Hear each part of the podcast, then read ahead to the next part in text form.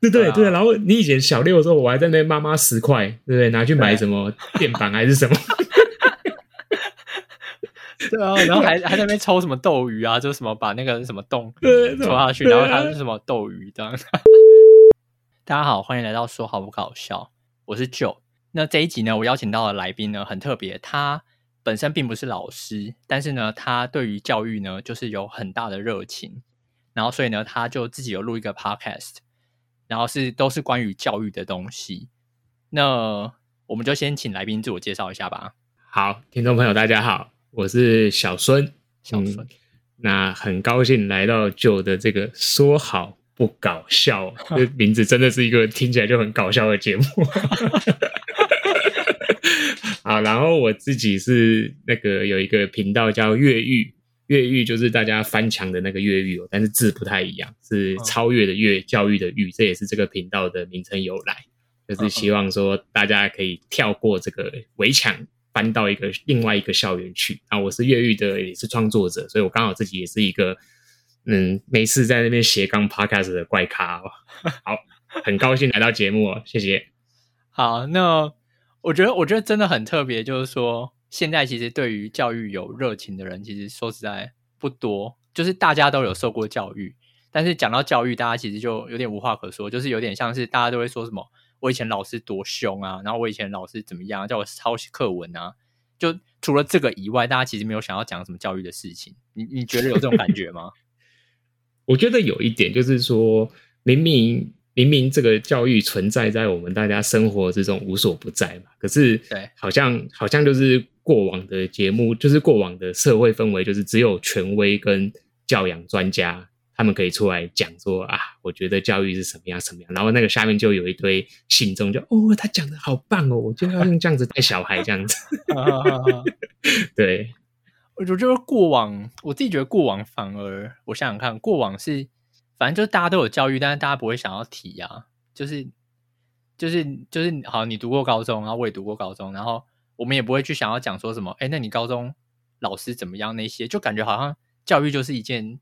很制式化的事情，这是我的感觉啦。对，对，我觉得就是像有点像，就是说，只有学校好像不是你自己的事，它好像是你你丢给学校之后是老师的事。哦，对。然后可是可是其实教育转回家之后，你有很大的时间是小孩其实是跟家人相处时间还是最多的嘛。虽然说他上上学之后，老师其实占掉他。三分之二的时间嘛，他可能只有三分之一时间在家里，可是那个家里的影响很大，所以我认为，其实我自己那个节目里面，我一直在找那些各式各样都不是老师的人来上节目的一个目的啊，我也是在推广，就是说，诶，教育应该是大家都可以关心嘛，就是每一个人有心里的想法，你都可以把它讲出来啊，搞不好你讲出来，就另外一个妈妈听了就哇，哎，他跟我的情况一模一样，那他就会感同身受这样子。其实我觉得这个角度很特别，因为大家其实都会觉得说教育就是老师的事情，就是没有人会觉得说教育是什么什么爸妈的事情啊，或者说什么。就我的感觉啊，大家就会觉得说，就是觉得说我小孩，比如说以爸妈的角度，我小孩送到学校，那就是老师要负全部的责任啊。他不会觉得说教育有我自己的问题，就是都是老师的问题那种感觉。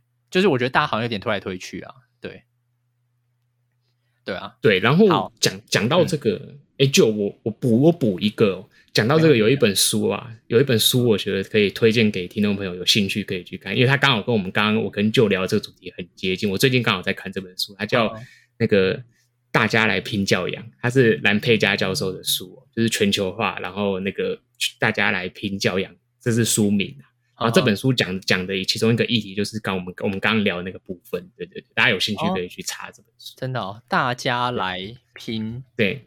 对，大家来，大家来拼教养。他其实有一个 podcast 哦，就是这本书的兰佩佳教授，他是台大的教授，他自己还、uh. 还为了这本书，因为这本书是二零一九年出版的，然后他做了一，他还出了一个 podcast，就叫做“大家来拼，大家来谈拼教养”。你在那个 Apple Podcast 就打这个名字就好，你就会找得到这个节目。我有听啊，我觉得很有意思，就他也是访谈各种不同的家、uh. 家庭，然后去跟他们聊，就是说。你们认为的教育在台湾这个状况发生了什么？然后也是像刚刚 Joe 跟 Joe 这边有讲说，有些过往啊，可能大部分人都把教育推给老师嘛。可、是在那个节目里面就不是，你会发现每个家庭都在参与非常非常大的怎么去养他们的小孩这样子。哦，真的、哦，那我觉得蛮特别的。好啊，好啊，那我有机会会听听看，那也推荐听众朋友可以听听看。对，好，那我们就进入到今天的主轴。今天的主轴呢，就是呃，你一开始为什么会想要录教育相关的 podcast？哦，好，这个说来话长，不过听众们都不喜欢听这种太垃圾的故事，不要太励志，不要太热血，一听到太长就想要跳掉了，对不对？没错，就是没错。简单的讲啦，刚开始只是一个念头，就是觉得说我我想要推广那种不打不骂不威胁的这种教小孩的方式，因为我觉得我自己的童年就受到这个影响蛮多的，就我们在学校被打被骂什么的，然后我就。我自己有小孩之后，我就觉得说，哎、欸，这个理念我觉得很特别，然后我想要把它推广出去。那这是一开始我去做这个 podcast 的初衷，大概就是这样子。所以你一开始的设定的目标是，就是说给老师听吗？还是说给家长？还给家长？给家长？就不要骂。你说不打不骂，还有嗯，不威胁、不利诱、不恐吓，就五不。它其实是人本的理念。哦、对，呵呵呵呵。哦，OK。所以你一开始有没有想要推广这个？对对对对对，刚开始是这样子。那后来呢？后来，后来就你知道那个现在很流行滚动式操作嘛？后来后来就滚来滚来滚去之后，你就会开始一直变形，就像那阿米巴变形虫一样，你那节目就会一直一直随着你录的那个方向，就会多了很多东西。所以后来我觉得，就是录到现在已经完全完，已经完全不不是紧缩在那个当初的。五步了，我现在就是做一个全方位的教育节目，就是所有教育的相关的主题，我们全部都谈。哈哈哈！哦，那这样比较好，这样比较多元嘛，对不对？对，就比较有趣啊，我自己也才做得下去啊，不然你就一直限缩在那个 当初的那个一开始的想象里面，也怪怪的。对，就每一集一直教大家不要打，不要骂，这样。对，因为因为你知道，那个父母其实他们。如果我听的人啊，他一直觉得你在说教，他其实就不想听你讲，你知道？所以你节目不要一直就是我我们主持人都会有时候你做教育节目，你就会不小心变成一个那种说教狂，或者是那个什么超级老师这样子。然后可是其实我很讨厌那种身份啊。然后一开始我觉得我就我就是用那种身份来做节目，所以我后来就越录越越录越录，我觉得我的人格就越扭曲这样。我觉得用扭曲形容自己蛮特别的。对，真的啦，我我很扭曲的一个人。对，嗯、我我自己是觉得这是朝一个好的方向嘛，就是有点你又你又吸收了新的知识，然后你又去了解别的东西，然后你发现说，哎，这个东西其实也有别的方法之类的。对啊，对，我觉得就是在我相信 Joe 你也在做节目嘛，我自己在做节目的过程里面，其实我觉得我学到很多东西啊，就是各种不同的来宾，然后我们每一次去剪辑你的录音，重新去听这些。每个人讲的观点跟想法，我觉得他会让我们主持人自己，我自己啦，我觉得会有很多的转变吧，或想法这样子。我觉得一定是这样啊，就是两个人是都会有收获的，就是主持的人还有被访的来宾，其实两个人都会有收获，就是因为这是一个不同想法的互相学习嘛，然后互相碰撞，这样对啊。怎么变成讲很官腔的话？好好 好，垃圾哦。对，有一点，有一点。好好，不要不要这样子。好，那你觉得嘞？你觉得就是就你到目前的经验，你认为教育应该是要什么？应该是要什么样子？你觉得？我觉得大概就三个重点吧，就是要有要有趣嘛。因为小孩子觉得，就是你你如果很无聊的话，小孩马上就不不爱了。对，这是第一点。然后第二个，我觉得是说要。自由度要高啦。所谓自由度要高，就是说，如果我们用硬体设施来讲，就是传统可能就是大家就坐在那个教室面对黑板这样这样上课嘛。嗯、那我讲的自由度，假设在硬体层面，就是哎，我们是不是可以打打掉这个座位，变成一个圆弧形的讨论模式啊，或是那个小组小组分配啊？我觉得要自由啦，就是那个教育应该就是老师喜欢什么样就可以什么样啊，学生如果喜欢什么样的，大家可以讨论。我觉得那个自由度要高。所以有趣的跟自由度，然后还有最后一个，我觉得是多样性。那多样性的话，如果说要举一个例子，就是比如说我们现在在台湾的社会里面，也不只是学校可以学习嘛，补习班也是一种嘛，对不对？然后自学团体，然后那个非学机构，然后还有甚至是社团法人，然后还有包括有一些民间做自主的这些学习团，那它应该是很多样性的。这是我认为教育大概是这三个我觉得比较重视的部分。我觉得非常好哎、欸。不有没有官腔起来？没有没有，我是认真的，觉得真的是这样哎、欸。就是我其实你在讲的同时，我就想说，还有什么？就是说，除了这三个以外，还会有其他的吗？或者说有什么更重要的吗？我就觉得真就是真的有点像你讲的，就是结论就有点像是这样哎、欸。就是你第一个是有趣，就是让学生会想要学嘛，这是最基本的。就是像我们在教学里面最重要的第一点，就是引起动机。引起学生的学习动机，那就是一定要有趣。然后自由的话，哪、嗯、谁不想要自由？说实在的，谁谁想要一直 谁想要一直被限制在他的位置上面，然后禁止发言，然后禁止做任何事情？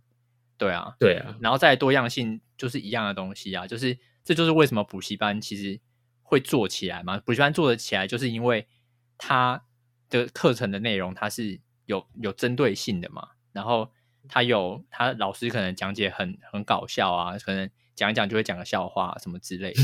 对对对对对，对啊对啊。哎，就你自己以前有补习吗？我自己有啊，我自己有补习啊。是你差补的多吗？还是就一两科这样？我记得就一个礼拜可能一两天吧，我印象对一两科啦，对，差不多。对啊。你对补习班的印象是什么？我觉得就是他们，就是他们真的是固定会。就是譬如说十分钟就一个小笑话，然后二十分钟就一个 大的笑话啊！可是我真的是觉得，因为你听一个无聊的东西一直讲，然后你你他他把它转过去一个好笑的东西，你就感觉精神又回来。对对对，你注意力就忽然就回来了，对不对？对，你就原本是觉得有点想睡觉什么的，然后，但我觉得这个跟你讲的多样性好像有点不太一样啊。你讲的多样性是是很多种类啦，就是有自学，然后有实验教育什么的。对对对对对对，大概是这样。我是内心真正觉得真的是蛮蛮好的。然后听众朋友在讲说，干这两个套招的，到底要到底要在这边拿这个官腔到什么时候？对，到底到底要套多久？就是都已经那个套路都是就，就、哦、我等一下要打右拳哦，然后你就好，那我先防右手那种感觉。我下腰闪过了。好，好，那接下来就是你录了这么多，哎，你总共录多少集啊？好，我现在录到五十五集了。五十五集，好好好，那真的是老前辈了。那你这么多集里面呢，你最推荐哪一集？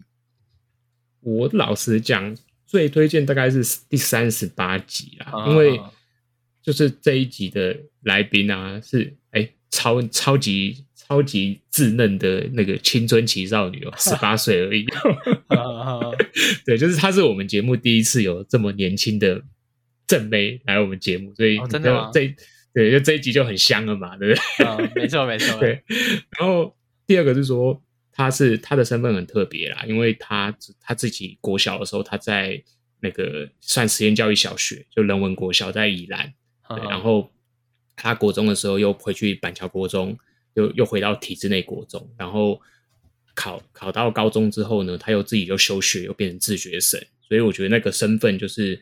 很很符合我节目想要做的一种情况，就是我希望那个来宾来谈的主题都是他亲身经历的经验，我不希望就是说有有那种就是可能说他是某某方面的专家，可是其实他根本没有他根本没有做过那方面的实际的体验这样子，所以这是那个来宾的身份我特别喜欢的原因。然后其实我也找这个这样身份的人找了一段时间，也不是这么对我来说不是这么好找，对。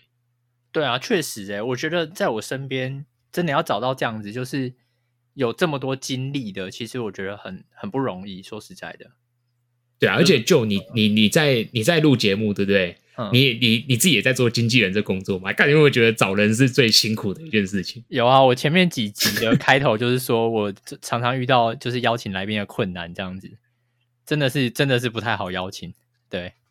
对，因为我接我之前听你一集，然后我就听到你在讲，你跟那个来宾讲说，哎，我真的没人可以访，然后我就我就快我就差点笑出来，因为我 我自己在录的时候也会碰到这样子啊，我会说，嗯、所以为什么为什么后来我我就是进正大那个实验教育培训，就我一方面也在扩充我的人脉啊，不然我也没有没有来宾可以访。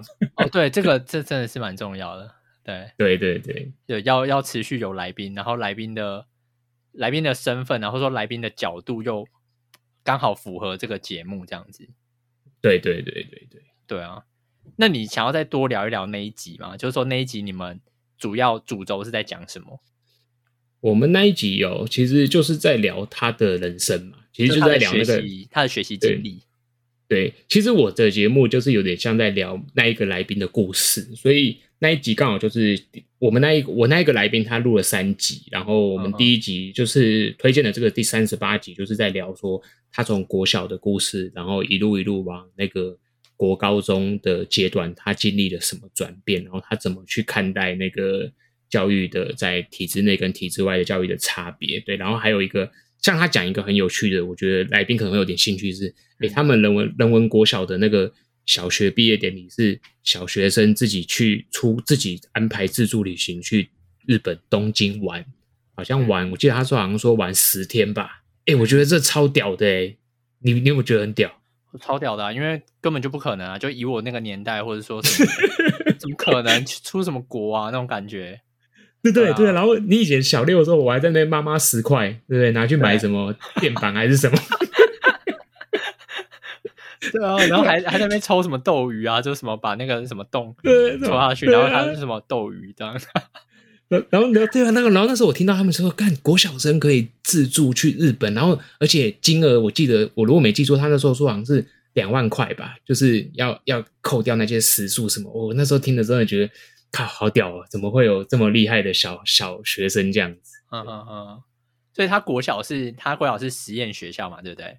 对，人文国家是实验学校。你觉得你觉得实验学校的最大的特色是什么？就是以你听到的来说，最大的特色对坊间来说，大家都会觉得他们就是没有在教学嘛。就是大部分的父母都会听到，就是说啊，实验学校就是都在教那些生活的啊，像什么，你看他们去日本啊，那就是生活的嘛 啊。可是，可是你你没有发现说，哎，这个生活里面蕴藏了很多数学，对不对？比如说他要怎么去计算他的旅费，他要怎么去计算他的餐费，这些东西都涵盖很多层面的数理，全部都在里面。所以我觉得实验国小应该是说，每个实验每个实验学校他们的理念不太一样啊啊，但是。不是说他们就没有在教学，他们只是在往自己的理念那一块去结合教学，大概是这样。嗯、对，我我觉得生活其实生活其实是最该教育的吧，我自己的感觉。可是这样有点太太讲出了，这样有点太过于激进，又又又太激进了，又太激进了。就好，我就我就说他们很好这样子。我我觉得我觉得教育其实需要很多不同的尝试。然后让大家去知道说，哦，原来有这样子的东西，这些都是好的开始，对啊，嗯嗯，嗯，就是说让让大家知道说，哦，原来有实验教育这个东西。其实我觉得，甚至听众在听的时候，你也可以去查查看实验教育到底是什么东西，为什么要有实验教育？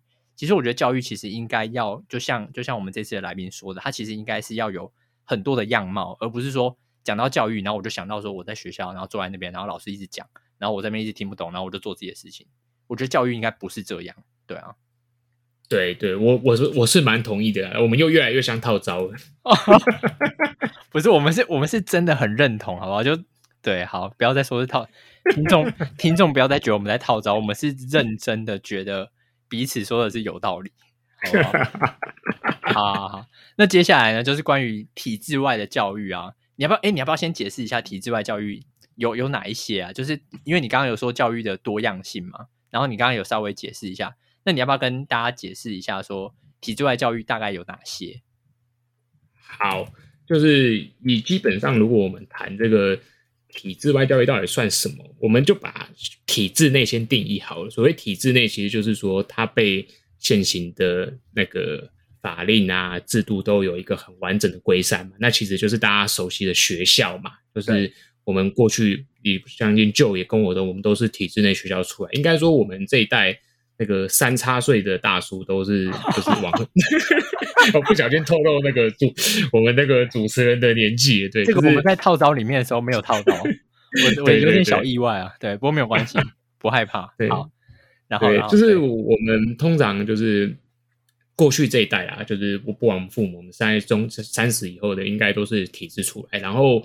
所以如果我们谈所谓体制外，就是说他不在学校，他不在这种传统学校的学校里面去学习的话，那他还有他还有什么样的的地方算体制外？比如说像我们刚刚讲讲的这个，我那一集来宾他在人文国小，这其实是一个体制外的学校。嗯，它比较特别，是因为人文学人文国小它是公办民营，嗯，所以它其实还是算是那个一般的民间小学，可是它是走实验教育，就是说它有它自己的那个学校的特色，跟他们已经脱离那个传统体制，所以这是一种就是公办民营的学校也在走实验教育的，它也它也算体制外。然后另外一种就是呃，像是我们讲的这个共学团。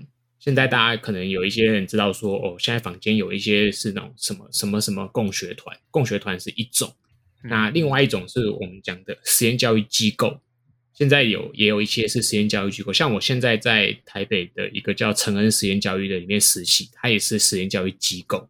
那机构其实顾名顾名思义，就是它比学校小一点嘛，就是学校的规模一定都至少要到某一个层级以上。那机构可能就是它的它在变成学校之前的一种。某种过渡期，可是它机构的好处是说，它不会受限学校的法规，因为其实动了这么多的名称，对不对？什么共学团啊、实验教育机构啊，然后什么公办民营，其实大家听众朋友可以抓住一个重点，就是为什么要弄这么多东西？就是因为台湾的法令有也蛮复杂的，所以去成立什么样的机构、什么样的学校，它都会受到一个法令的规定。那假使啊。这些创办教育理念的人，他不，他就是有一些东西是抵触的，那我就不要成立学校嘛，哦，就弄成一个机构就好了嘛。这其实是我相信，就应该大家大家都在社会打滚，就知道那个法令这东西哦，很有趣的。它其实是，但有时候不是人要去守法，是人要去逃过法律的时候，他就会选择某一种某一种方式去依附在不同的那个法令下面。对，确实是这样。对对。就是避免说他想要传达的教育理念是受到限制的，就是说他没办法发挥他想要发挥的东西。对对对对对，所以体制外的教育大部分就是说，我们大概就是讲说自学、共学，然后实验教育机构，大概基本上是这三类啦。对，好，那我们今天就是呃聊了这么多，就是关于教育的事情。那你最后呢，有没有想要就是？跟就是说，有没有哪有一些话想要跟现在的老师，然后现在的家长，还有现在的学生说？好，这个好像到一种心灵鸡汤的时间。就就你有没有在喝那个鸡汤之类的？鸡汤还是会喝呢？对，还是会。哦，你是喝心灵的，还是那个实体的那种一般营养的？实体实体的。对，心灵的鸡汤可能会让人家觉得有点像套招。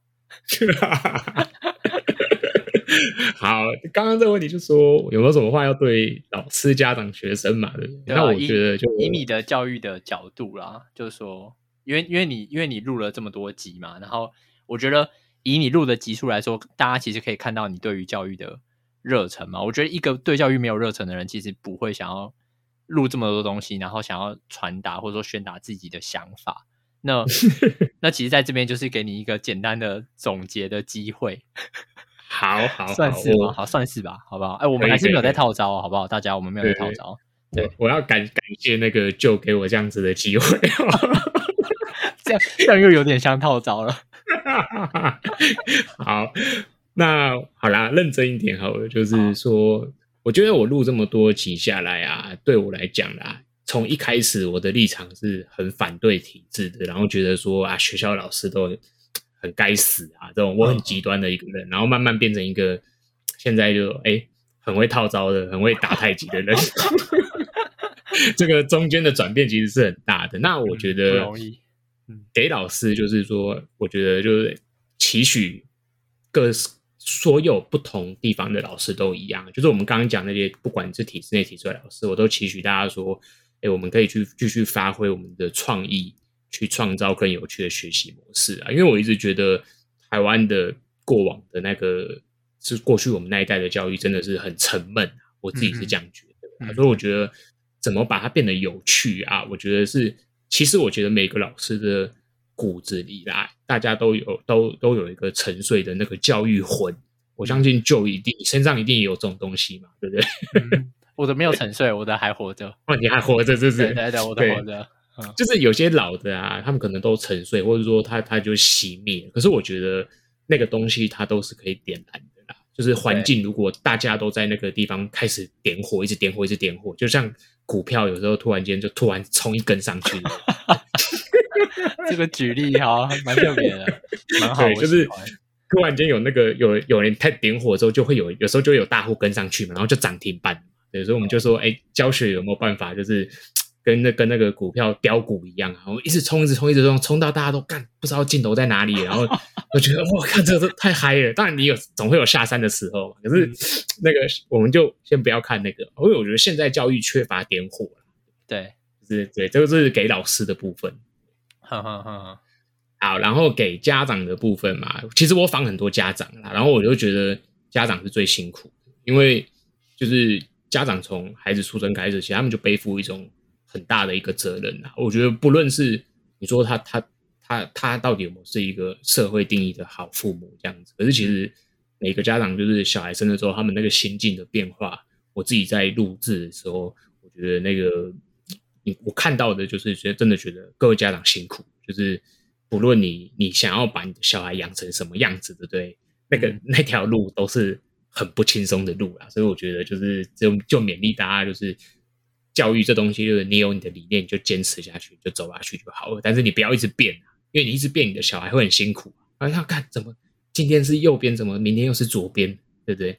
就突然间有人点火，又有人一直熄火。这个可能怪怪的嘛，可是这个这个部分我就有不同的想法，我就会觉得说，其实其实他他们也是可以一直改变的，就是我觉得规则是人定的嘛，就是说，我觉得他如果说，譬如说透过阅读，或者说透过跟其他的家长，或者说透过听这种 podcast，就是他有不同的教育的想法，其实我觉得也不妨可以尝试看看，就是说我我自己是觉得，我这个我这个反而因为有一派的说法就是说你的。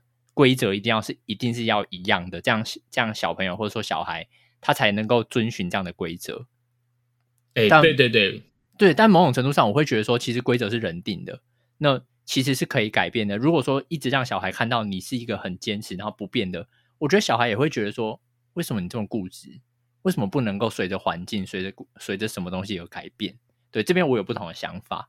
对对，就这边说的，我完全认同。就是我讲的那个，就是就是那个那个路稍微不太一样。就是说我讲我其实我刚讲那个，我觉得我也讲的不太好，因为你讲那个我完全认同。就是家长本来就应该要去，你、嗯、就说每个家长他在不同的阶段他会有很多的变化。就我们、嗯、我们刚刚讲那个滚动式嘛，他会一直滚嘛，嗯、对不对？然后、嗯、然后我讲的那个是是其实是讲到说，就是有些家庭他他们会走就是。就是比如说，他一开始会打小孩好了，然后我们都我们都跟他开玩笑说：“你都打了啦，你就不要假装那个好像要又要一直不打。”因为你知道这个很好玩是，如果你假你有些家长他们会受影响，就是他被社会影响之后，他就会心里一直有疙瘩，然后他就会一直一直在那个怎么讲要打不打之间，他自己会有很多的矛盾。嗯，所以我们有时候。我们其实我刚讲那一块其实是比较针对这个部分，但是如果是就讲的那一块，我完全同意，就是家长会一直变，小孩也会一直变，所以其实那个就是像就说哎，就有透过阅读啊，透过 podcast 什么什么，我觉得那个都是真的，那个那个是没错的。对，嗯，我觉得也有可能是，也有可能是我们切入的角度不同啦，就是说。你背后的事件跟我背后的事件不一样。对对对对对对对。刚才那个刚才那个发言，其实是我们两个哎没套好。对，这样这样我们可以证明跟听众证明说，我们其实没有在套招的。就是我当我有不认同的时候，我还是会发表我的想法，就是还是可能会左勾拳这样。对对对，我刚有刚已经被 KO 一下了，没有。不过我觉得刚真的讲的很好，就刚刚讲那段是我我非常非常认同，那个是绝对的一个蛮好的蛮好的，就是说给家长的一些期许。对，对我冒着打断你的风险，好了，那最最后呢，就是 要给学生的话呢，你觉得？啊，给学生的话，就是我觉得就是学生的话，坦白讲，嗯，就是给各位学生的话，就是说你们的学习其实并不孤单啦，就是不论你是走体制内还是走体制外，那不管你在哪一个环境里面，其实我觉得你找的你都会找得到你的伴。找到那个伴一起去走那一条路，一起去闯那一条路，我觉得是一个蛮蛮特别的经验。因为像呃，再举一个小例子哈，我觉得像我自己在正大正大的这个我们第四届的实验教育的师资培训，它每一届都有一个标语啊，那标语你知道就是都会弄得很潮，就是要很帅这样子。然后我们这一届，我们这一届的标语啊，就刚我觉得很超潮的。我们的这标语叫做“开山打林”，开山打什么？哎，开山打林，林就是树林的林，开山打林。对，然后后面还有一个小标哦，那个我们在走一条冷烟稀罕的路。哦，很 有没有？对，对，有没有很潮？就是你听起来会觉得很有魄力的感觉。对对对对对，啊，可是。实验教育就是在台湾确实是这样子，就是说你以它跟主流的那个一般的传统教育来比起来，实验教育占的才三趴而已。对，就是那个那个人数真的超级爆少。对，就是我们即使现在实验教育每年的名额可能已经有三四千人以上，可是其实那个跟传统，所以他就是说，哎，你们我们在走一条人烟稀少的路。可是我觉得对学生来说也是这样，就是每一个学生他走不同的学校啊或者是什么的啊，但他的学习路。有时候就是人就可能变得人烟稀少，可是这条路一定会有一个它的终点啊，那个终点是我们就是刚刚前面我们讲的老师或家长，我们能不能去支持他嘛？啊，我觉得那个是一个支持系统，会让学生可以真正的走到他那条路的终点。哦，这边真的是听起来有一点点官腔，不过也是蛮好的。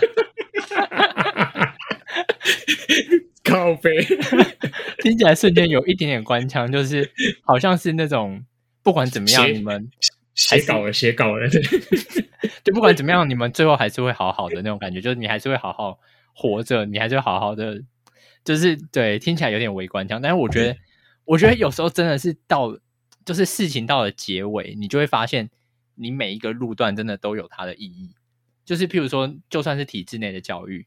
然后你被老师打，然后或者说被老师骂，但最后回最后人生到后面，然后你回去看的时候，你就发现哦，原来那个时候，譬如说我那时候是真的很真的很皮，我那时候真的不想学，然后老师好像 对，就我我不知道怎么讲哎，你你可以你可以体验，你可以体会我想的那个意思吗？我觉我觉得 OK 啊，我我我觉得那个是没有错，就像就像我觉得，如果要举例，对不对？像就你跟我，我们看我们都是传统教育出来的，啊，对啊，也没也没有怎么样嘛，对不对？我们现在也在也，也活着，也在做 也在做一些很奇怪的事情嘛，我们也在这边套招，对啊，都都那个晚上十一点多，然后还在这边录 podcast，对不对？对，我们也是没有，也没有怎么样这样子，就算，啊，就算我们都被体罚，就算我们都怎么样，其实我我对我是真的觉得。很难很难说出那个感觉，就是一种人生的，我想不出来，就是就是你怎么讲呢？你不论你过去什么东西，你经历过去了，但是你走出来之后，其实你再回头看那个景色又完全不一样。对啊，就是它还是会变成是，我觉得很大的机会，它还是会变成一个养分。就是你你回回去看的时候，你就发现哦，那个也是一种学习。就是我我我讲难听一点，就是。譬如说像被同学霸凌，或者说像怎么样，然后你回头看的时候，你就会发现这也是一种学习啊。就是我我学习怎么样去接受别人对我很负面的眼光，或者说甚至是有一些暴力的行为，或者说什么。就我觉得，因为因为我都因为我在我有在看书嘛，然后他书上就会说很多事情其实是看你自己怎么样去解读这件事情。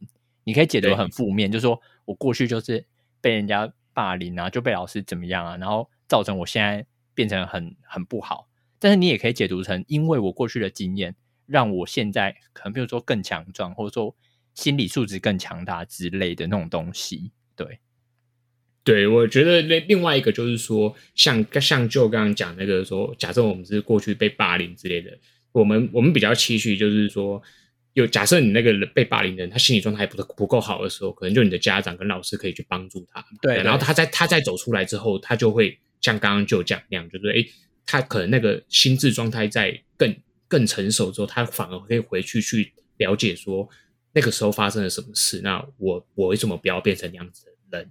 大概是类似这种感觉。对对对对，确实，对啊。好，好啊，今天真的是非常感谢你。那你最后呢，有没有想要？虽然说你已经有跟老师、家长、学生有讲过一段话了，还有没有什么想要再说一下？这边是真的没有招哦，这边没有招可以掏。好，我先讲一下啊。我我其实当就是来上这个说好不搞笑啊，就就这个节目，就是我在是我是真的完全我的初心就是觉得，我看到创作者在努力的时候，我觉得哎、欸，我们一定要互相扶持啊，就是，对，对啊，就是大家都在这个平台上面创作，然后每个人目标不像我当初看到你的节目的时候，我第一个念头你知道是什么？我第一个想说，干、哦、这个人什么主题都做，这个节目应该活不久，就就很很广。对，然后，然后后来，后来我我就看说，哎，可是，哎，他这么认真来来想要再找一些来宾，然后我觉得，哎，我们也许就有一些共同的东西可以交流嘛。像你也不知道我是奇怪的那个斜杠教育的爸爸这样子，对不对？